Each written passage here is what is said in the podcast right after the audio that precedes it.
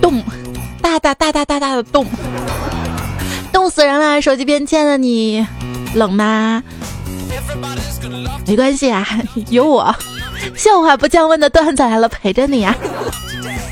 我是天寒地冻、毛裤加绒的主播彩彩呀。这哪里是降温？这明明现在就是速冻了啊！还说先不要降温，我没有钱买衣服。先不要降温，夏天的衣服反季打折了，我买了一堆都还没有穿呢。为什么我们女生总是想买衣服？因为没有新衣服就等于没有衣服穿呢。望着衣柜里我曾经血拼打下的江山，扔之可惜，穿之傻逼。哎，自从有了二手交易平台，女孩子的包包、鞋子、首饰什么的，也称为固定资产啦。衣服这种东西对于女生来说呢，没有拍照就等于没有穿过，但拍过一次照就等于快没衣服穿了。像小时候买衣服呢，总是要买大一码的，因为长得比较快。在我十四岁那一年，咬牙拿出攒了好几年的压岁钱，买了一双大两号的鞋子，大两个码的裤子。可是万万没有想到，那年开始我就再没发育过。就拿这件吧，嗯，你穿这件显白。那 我皮肤那么白吗？是显得这件衣服白。买完衣服给钱的时候，从兜里掏出来一双袜子。哎呦，人生重来算了。别说每次我打开衣柜，袜子都像是在开单身派对。我的房间并不是乱七八糟，而是我想向你展示我喜爱的东西。其实啊，房子乱点没有关系，乱世佳人嘛。像我们每天早出晚归的那么忙啊，没有时间收拾。早出晚归，想想早起的鸟儿不一定有虫子吃，但一定很困。那天就在家玩游戏，半夜困得不行了，就想趴电脑桌上睡一会儿。刚趴下，突然发现有人来翻我的包，我心想，我假装睡觉，等一下抓他个现行。然后我就一觉睡到了天亮了，一定给我下了迷药了。一般来说，如果熬夜的话啊，第二天要早起，那么睡觉之前呢，总是忍不住去算自己到底能睡多久，能睡几个小时。算完之后就又睡不着了。当你累得抽筋儿又得早起的时候，一闭上眼睛再睁开，天还是黑的啊，惊喜啊！但是，一看时间，早上六点，心里简直拔凉拔凉的，让你怀疑人生。而当你意识到自己睡过头的时候，你会被自己的清醒速度所震惊。而通常大多数时间，我都是赶在闹钟响前的一分钟醒来，把闹钟关掉。一段有叫《爱在摇滚的岁月》说，睡眠质量很好，睡眠时间不足。有时候我脾气不好，也是因为没有睡饱。我要睡好的话，可萌了呢。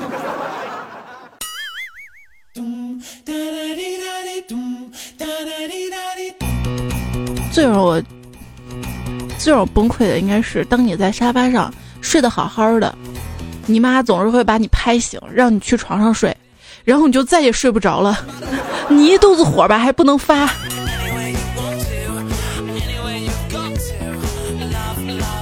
你现在快乐吗？研究称睡得好比挣得多更让人快乐，是英国的一项研究调查显示，收入与幸福感的关联不大，收入增加百分之五十只能稍稍的增加幸福感，而较好的睡眠是快乐生活最大的贡献因素。工资大涨跟睡眠香甜，你选哪一个呢？我当然选工资涨了，工资涨了我就有钱买好的床垫，就睡得踏实了。我有钱了，我就可以不用上班，想睡几点睡几点了呀。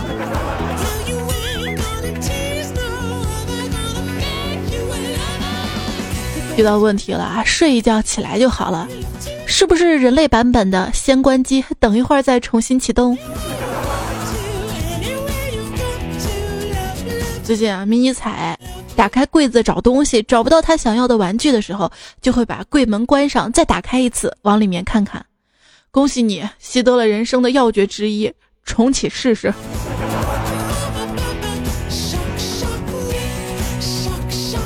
我们之所以需要睡眠，那是因为地球没有足够的运算能力来同时运行所有的生物。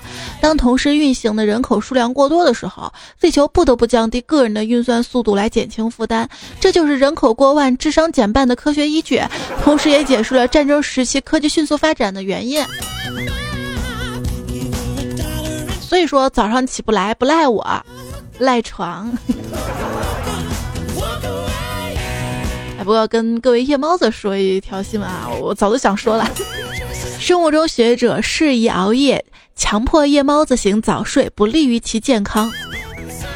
昼夜节律分子机制研究者、华中科技大学的教授表示，研究显示，早起型就是早睡早起型跟夜猫子型晚睡晚起型的人群，生物钟是有差异的。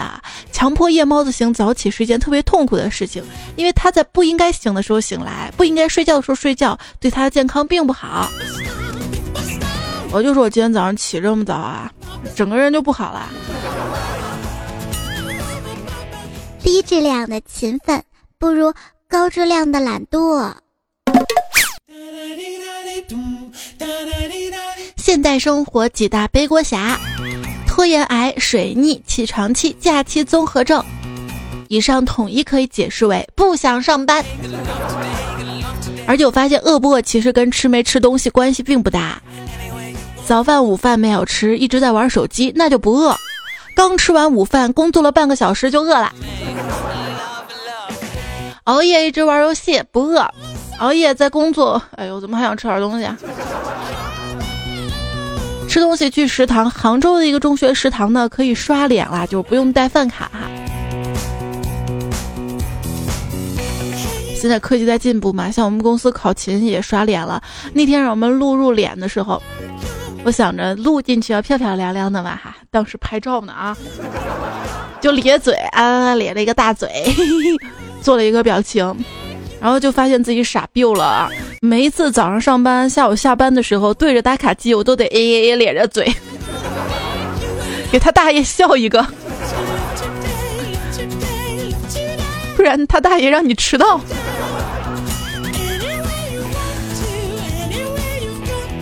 所以在这里跟大家提醒一下，如果你们公司开始就是刷脸啊，要录入的时候，就做一个平平常常的表情就好。我一个同事嘛，男的，下载了一个记大姨妈的 APP，我就问他：“你还记你女朋友的大姨妈呀？你真贴心。”他说：“不是的，我是用来记女同事大姨妈的，免得他们假装来大姨妈请假骗我。”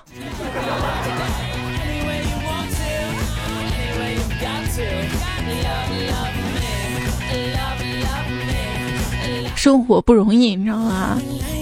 一个段特别扎心。你因为没有完成 KPI，被老板骂了一顿，扣了季度奖金，摸摸钱包婉拒了一个刚升职同事一起去聚餐庆祝的邀请，笑着说家里有人等你吃饭。其实你的家里并没有人，你在菜市场买了收摊前的处理蔬菜。西红柿太烂，糊了一手的叶汁，黏糊糊从兜里掏出钥匙开门。你拎着菜走到厨房，推开厨房门，随手打开了灯。一个吊大的蟑螂从你的脚底下呲溜冲出去。这个段子作者一定写他自己的生活，不然这么有画面感呐。再给你看几则最近特别扎心的新闻啊。煎饼摊大妈月入十万，把女儿供上大学，读研还送出国。大爷景区卖馒头月入六万，老汉卖牛肠月入十万，供女儿澳洲留学。当年百万建歌社，现在卖歌时月入十万，靠一盘沙粒月入十万。我跟我的健身教练辞职了。拿高薪成网红，在线培训教师，风靡网络，月入十万都不算啥。八零后帅小伙闯荡非洲做川菜，月入十万。辞职做民宿，一年发展迅速，月入几十万；辞职红娘，月入十万，市场很大。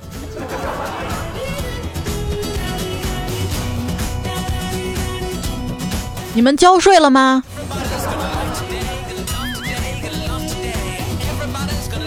月入十万交税还不得交个几万？嗯。今天还看到一个新闻啊，是一个外卖小哥，他呢今年二十一岁，从二月份开始送餐，现在呢已经是饿了么全国送餐的状元，每个月跑三千六百六十一单，一天呢平均一百二十多单，月入一万六。他说今年年底的话应该能挣十五万左右吧，已经买车了，正准备首付买房呢。是只要努力啊。只要努力勤奋，那就能挣钱。问题是，在我这儿从来都没有什么苦尽甘来，只有苦不尽，甘偶尔来。所以说，职业不分高低贵贱，可是工资分谁多谁少啊。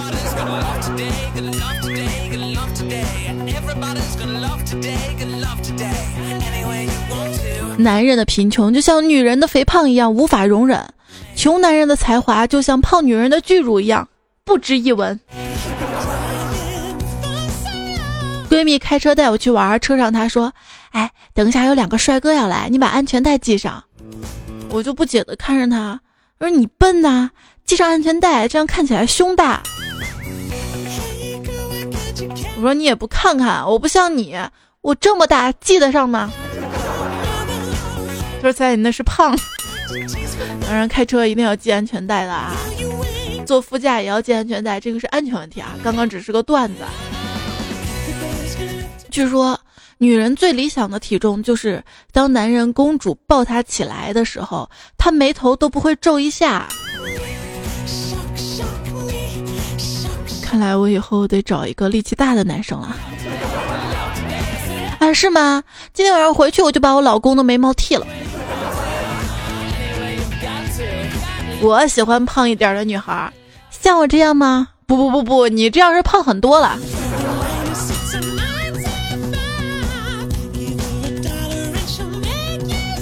朋友们，想在一分钟以内了解自己所有的缺点吗？你只需要问问你的女朋友，他是不是长胖了？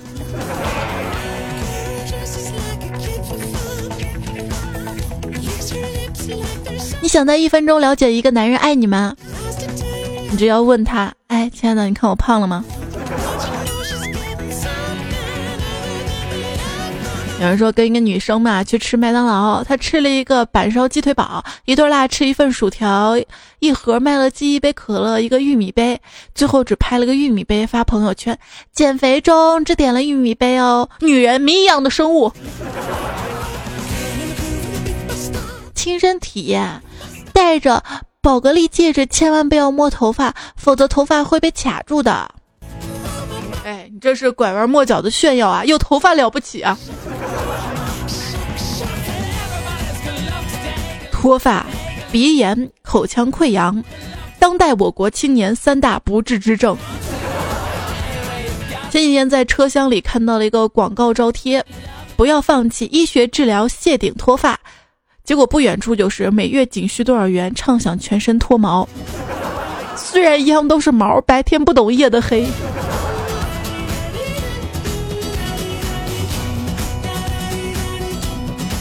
因为掉头发厉害嘛，可能是因为内分泌失调吧，我就去中医院挂了一个专家号嘛，想好好调理调理。挂的内分泌科，一个四十多岁、有些秃顶的男医生接待的我。当他亲切的问我怎么了的时候，看着他那稀稀拉拉几根头发，吞吞吐吐了半天，憋出了一句：“那个大夫，我我失眠。”后来让我妈。换了一家医院陪我去看脱发，医生给我开了药，让我少熬夜，少吃油腻甜食。刚回到家，我妈就说：“你以后别熬夜了。”我说：“好。”我妈说：“那今天晚上吃素吧，啊，冰箱里的蛋糕、冰淇淋也别吃了，省得脱秃了。”我一下就看开了，脱发是多么好的事儿啊！不仅脑门子凉快，还让我随时保持清醒，还省洗发水。我太过分了，居然想治疗它。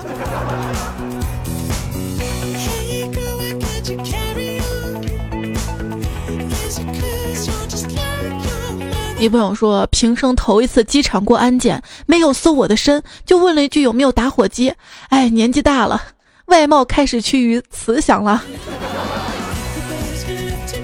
就每次过火车站那个安检啊，得有很多公安部门的人查男生的身份证嘛，没人作为女生就直接过，心里还暗暗的窃喜。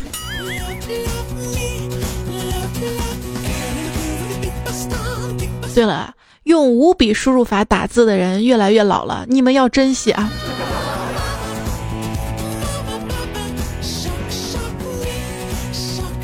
今天有人到我家看我的电脑，看我的那个系统是 Windows XP 嘛，还说嘿嘿，这个是我出生前的东西哦。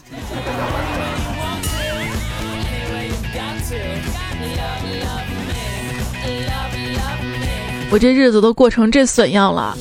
我的后代还没有送机器猫过来，看来我是没有后代了。啊不不不，凡事往好的方面想，也许地球快毁灭了，所以没有未来呢。哎，说是今天晚上十点钟嘛，全球各大天文台跟研究中心将联合发布重大的消息。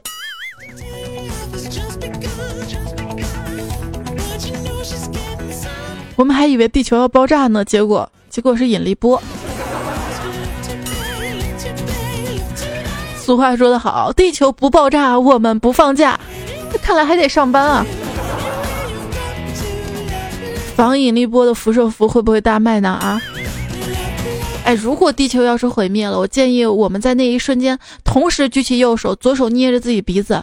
你们想想，若干年后有别的文明发现我们的尸体。这个动作会不会把他们整蒙圈呢？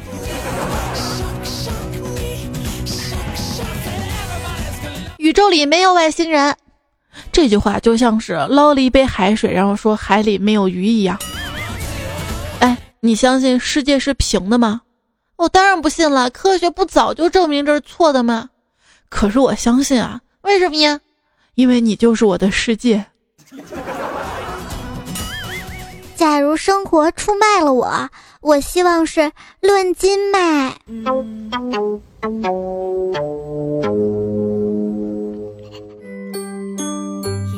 大部分的连续杀人魔都是男性，因为女性更喜欢花很多很多年来杀同一个人呐。女孩子的心思啊，从。露天停车场到公司有这么一段路，下着小雨，一个妹子呢就把包包顶在头上，不慌不忙的走到大堂，遇到另外一个妹子，那个妹子就笑着说：“她，哼 包包挡雨肯定不贵吧？”结果第一个妹子就说：“挺贵的，但也可以挡雨，怎么了？”B 妹子哦。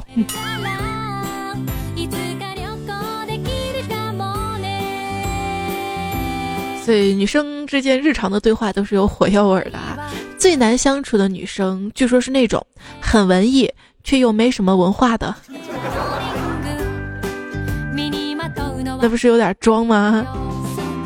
一个女生的沟通法则：当女人特别柔软的跟你说“亲爱的”，后面内容往往既不亲也不爱。谁说的？那我说“嗨，手机边亲爱的，你还好吗？”那后面的不是挺挺好的吗？还有啊，当一个人跟你说，说完不吹不黑，那么接下来的话不是吹就是黑。跟姐妹一起 diss 别人的时候，每个人都妙语连珠，每一句话都巨好笑，每一次都捧着手机笑到窒息，那种智慧，那种默契，却不能分享出去，哎，真的是太遗憾了。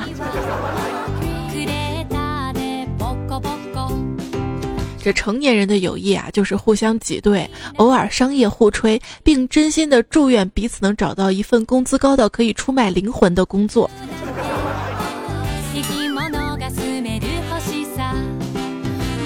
让好看的皮囊千篇一律，有趣的灵魂互相抄袭。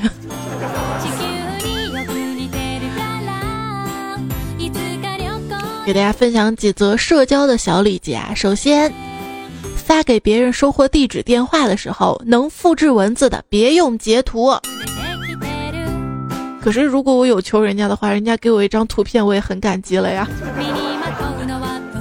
哎，我求你把你那个地址给我，我给你发奖。这种不算。就是我，比如说哪位听众小伙伴们获奖啦，我说把你的地址发给我吧，你别光给我发个地址好吗？姓名、电话呢？另外，像电话号码啊、银行卡号也是一样的，能用文字的不要截图，更不要语音，更别直接甩一张银行卡的照片儿。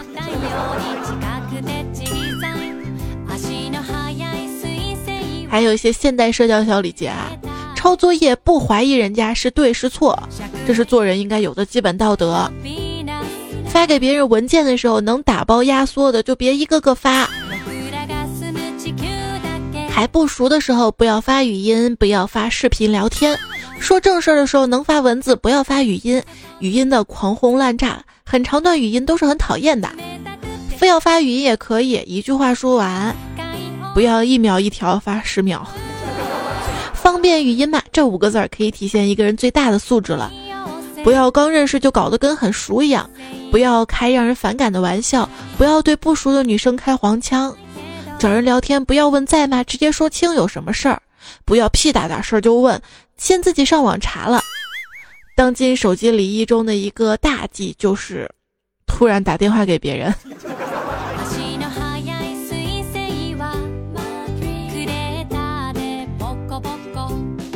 聊天过程中有事儿要忙了，要告诉对方对不起，有时间再聊，我有事儿，不要突然消失。多把你听懂了没换成我讲明白了没。用谢谢你代替谢谢，虽然只是多了一个字儿，但是诚恳很多很多。不要去别人的朋友圈底下说别人家的猫狗丑或者娃丑，这样被骂死打死也是活该的。不要去别人自拍底下说怎么跟真人不符，这样被打死也是合法的。不要人家随便晒个什么旅游美食照就在下面评论你真有钱，虽然人家真的是在炫富。哎，我还要不要脸了？还有啊，聊天时候说哈哈太敷衍了，跟呵呵现在差不多同一个意思啦。所以说，至少也要在我的评论里面回一个哈哈哈哈哈哈哈呀。哎，为什么有的人就不爱发朋友圈呢？因为他们不在求偶期。我有一个梦想，我希望全世界所有的网站跟系统的表情包可以通用。在这个社交年代，活得也挺累的啊。比起活得快乐，我们更沉迷于向其他人展示我是快乐的。啊，是这样的啊。很多人呢也不懂得拒绝，不懂拒绝并不能说明你人好，只能说明你很好欺负啊。如果你发现自己有软肋，别着急，先用清水洗两遍，然后红烧、油炸、糖醋、清炖都可以。这每个人呢都是有软肋的，像我爸这个年纪的人，明星谁跟谁都分不清楚，但是居然连他都问我鹿晗是谁了。为什么要去打扰这样一个连范冰冰跟赵薇都分不清，而且时至今日依然有小燕子来称呼赵薇的老人家的平静生活呀？像粉丝们还没有从鹿晗的暴击中缓过劲儿，彭于晏又来了一记重拳。啊，有人说啊，那鹿晗这么娘却取向正常，于晏这么 man 却已被掰弯。不过这是假的，这是假的啊！彭于晏出柜的这个消息已经得到回应了，是假的，是假的，假的。我估计误会是这么来的。张磊说要找彭于晏做他的 LP，就是有限合伙人。旁边有个非金融人士以为 LP 是老婆，出来就说张磊把彭于晏给睡了。现在双十一还有不到一个月，继鹿晗、古天乐、于晏，女人们的老公已经消失了不止一个了啊！像我，我追星从来不看颜值，只会被品质跟才华所吸引。我喜欢高颜值，我平时照照镜子就行了，何必追星呀？各位追星的女孩子们，切记，佛系追星，千手观音，爱好云集，不动真情，小秤在心，永远不平。这个不错，那个也行，心肝宝贝儿换个不停，思维不搞，围观恋情，不磕人设，头脑清醒，泪点没有，跑路最轻，今朝死忠，明日无情，墙头本命，头上青青啊。和稀泥标准台词是：都不容易，理解理解吧。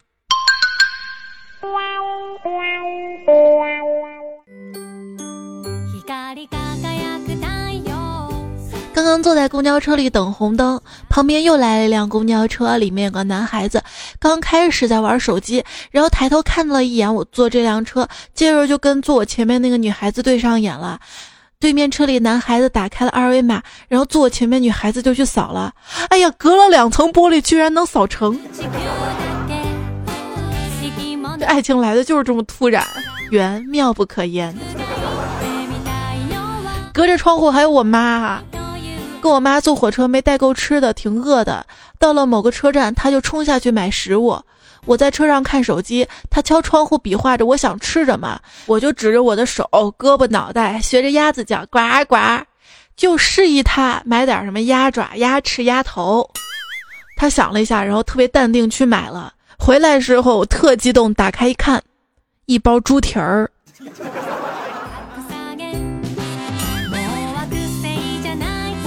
呱呱咯，哦，隔着玻璃听不见。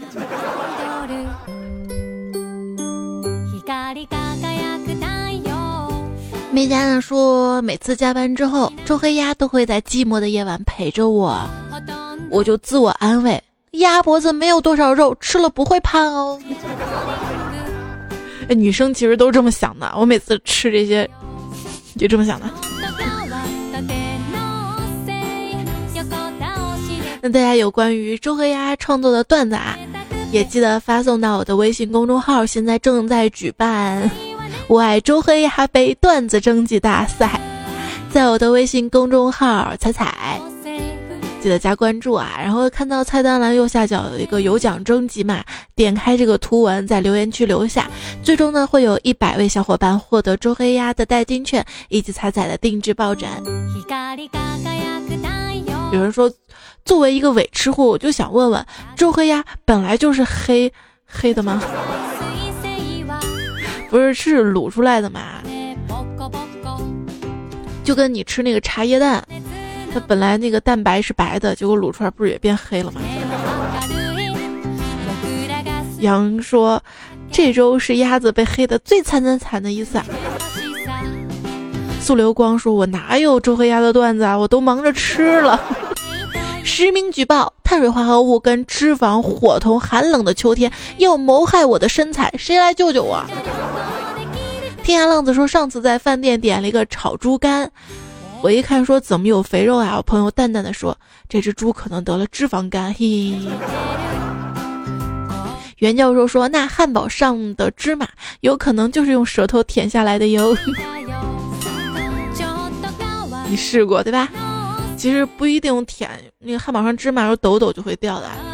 天族长老说：“彩彩，那最后一盘菜不叫鸭朋友，叫压寨夫人！”哎呀，厉害了哈！隔年的麻雷子说：“这个季节秋裤又要忙起来了，穿脱穿脱穿脱穿脱。” Jane Broke 说：“哎。”网上买的秋裤还在路上。早上公交车师傅已经开了暖气，用实际行动告诉我，西安已经冬天了。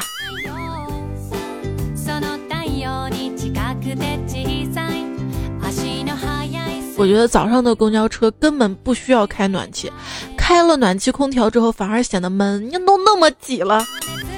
而且就这个季节嘛，公交车那个窗户那个水雾啊，珠珠都往下掉的。长时间被挤着站到那儿，确实有些晕和头疼啊。所以确定是开了暖气吗？有可能是人多本身的热量哈。就跟我在录音这个房间里面吧，到我录音的时候根本就不需要开空调了，两台电脑内热量散的。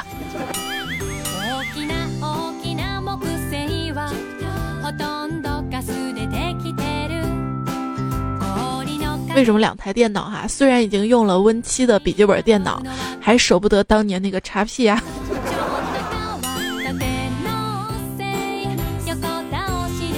就总觉得用的习惯顺手吧。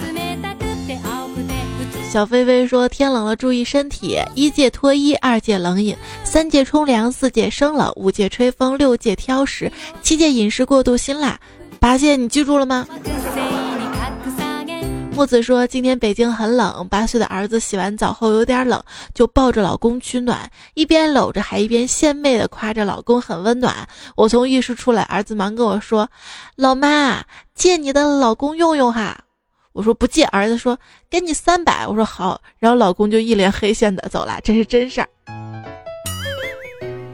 七月说：“我问一个穿棉袄的大哥，你热吗？”他说：“有点儿。”你穿短袖冷吗？我说有点儿。那你为什么不脱掉棉袄啊？他说看着你冷。那你为什么一直看着我啊？我说看着你热。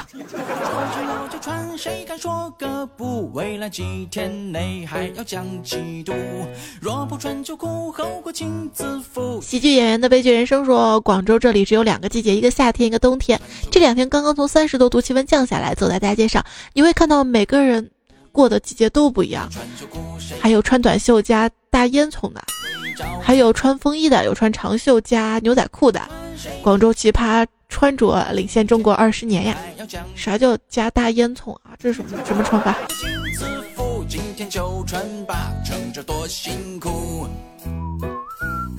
微不足道说，前两天一个南方的朋友说降温了，我问降了几度，他告诉我降了两度呢，都二十八度了。我这儿都零下了，你告诉我二十八度，你是不是想死啊？我这降温三到五度都不叫降温，超过了八到十度才敢说降温，总感觉会有劲。对对对，我这里也是。对对对。如果觉得冷的话呢？哎，就之前我一直都不知道为什么养猫是有钱人的象征，到了冬天我才知道，哇，那猫暖被窝是效果特别。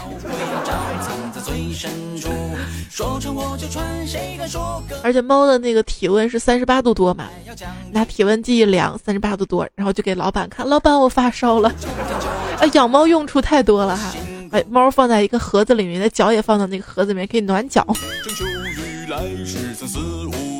叶小妹说，有人早上做，有人晚上做，有人半夜做，那应该是上厕所呀。现在说密码还好吧？电脑不会记住微博的密码，每次登录都是我密码错误，改密码吧，又说不能跟上次相同，哎，登一次改一次。你知道我为什么不怎么用百度的产品吗？就之前注册了一个账号啊，账号被人盗了，就用我的那个号发了好多什么祛痘啊，还有什么性病广告，然后我根本删不完的。有一天我说干脆删了吧，那个号重新用起来吧。他告诉我一天删的那个数量还不能超过那么多，然后再登吧，记不住密码了，就问我还用这个手机号吗？我说不用了，不用他就提示，那去申诉吧。我去申诉吧，又申诉不成功，反正。反正就是进入了一个恶性循环啊！那我那个号明明也绑定着邮箱嘛，按道理也是可以改密码的嘛，反正很麻烦很麻烦，就不用了不用了。像那个千千静听不是也跟那个百度音乐合作嘛？要登的是百度账号嘛？就因为这个，我从来不用千千静听下歌，登不上去。再注册一个，不注册了，不想再这么麻烦一次。那个新浪微博也比较麻烦啊，就是改认证比较麻烦。很多朋友说，你还怎么还不改认证？我改了多少次了？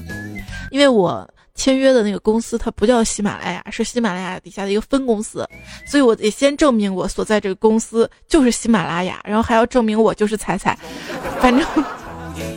反正几次我改认证都通不过哈，我想证明我是段子来了的主播，证明不了。记得当年刚有微博的时候，我只是上传了一张电台的工作证就成功验证了。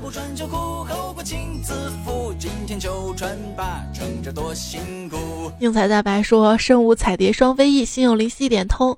可是我心里有彩彩，没有没有灵犀，咋整啊？”直播大大说：“大哥大姐叔叔阿姨弟弟们，我屁股都撅好了，请给我一脚吧。”就想让大家把你顶上去，是不是？爱吃彩彩说：“我四年了，跑高速公路的时候、堵车的时候、睡觉的时候、失忆的时候、得意的时候，每每听到你的声音，满足孤寂促眠。谢谢你，四年来第一次留言，请不要在意我没来留言，因为早已习惯你在我身边。戴眼镜的白白的死胖子说：“才早啊，才十点来钟，以后才节目一直做下去，是不是岁数越大更新越早呢？最终跟新闻联播一个时间段更新，哈哈！别说了，我今天早上想着七点钟更新呢，结果真的是困了一天，工作一点效率都没有。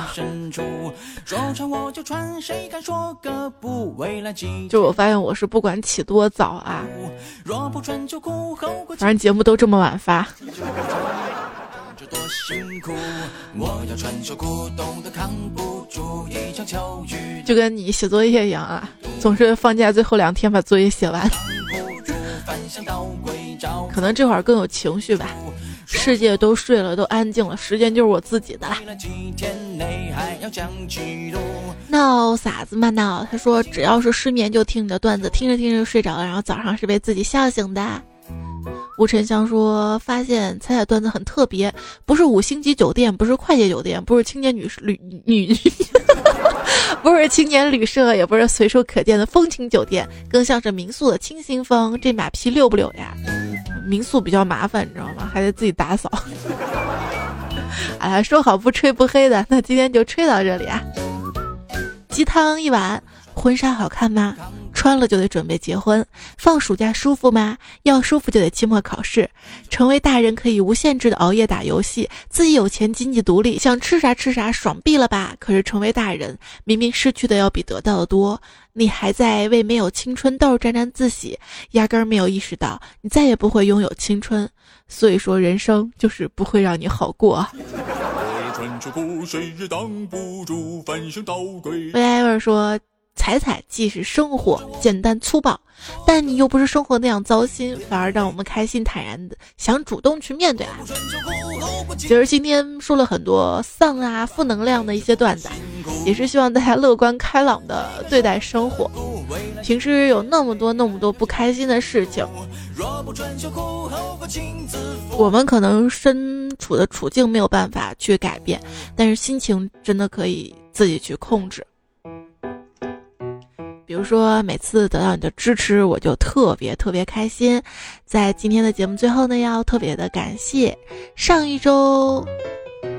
在段子来了礼物榜单当中，特别支持我的朋友青稞长梦，第一名，第二名是花开缘起，第三名风中凌乱的小灰灰，独行侠罗夏，还有戴先生，季候风陈坤，蓝色的梦境，愿得一人心，谢谢你们。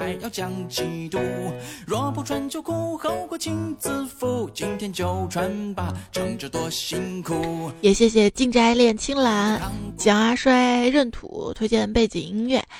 还要哦，有有朋友要听这首歌曲哈，妙龄童的伴这首歌要感谢一下，感谢一下这期段子改编自以下作者的原创段子，大头跟他的朋友，L Y M I Q U，谁允许你指使本叔叔不吃鸡翅给你吃几个波比？是美米小百科，段子楼冰山里，环保女孩月甜甜，蒙面喵叔。教授、孙白发、现在美学吐槽、渡边鱼子酱、史岩、学生情感路，还有小天使豁、阿大鸟、魔幻毯子、邵小潇、渣叔叔、向小甜，还有火鸡开 winking。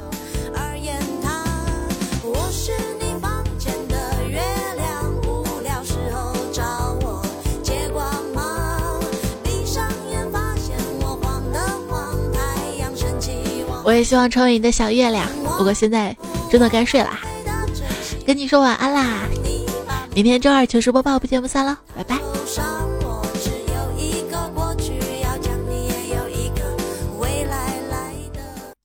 事情做不好，可能是因为方法不对，这个时候要沉下来摸索，只要方法对了，就可能发现原来是自己能力不行。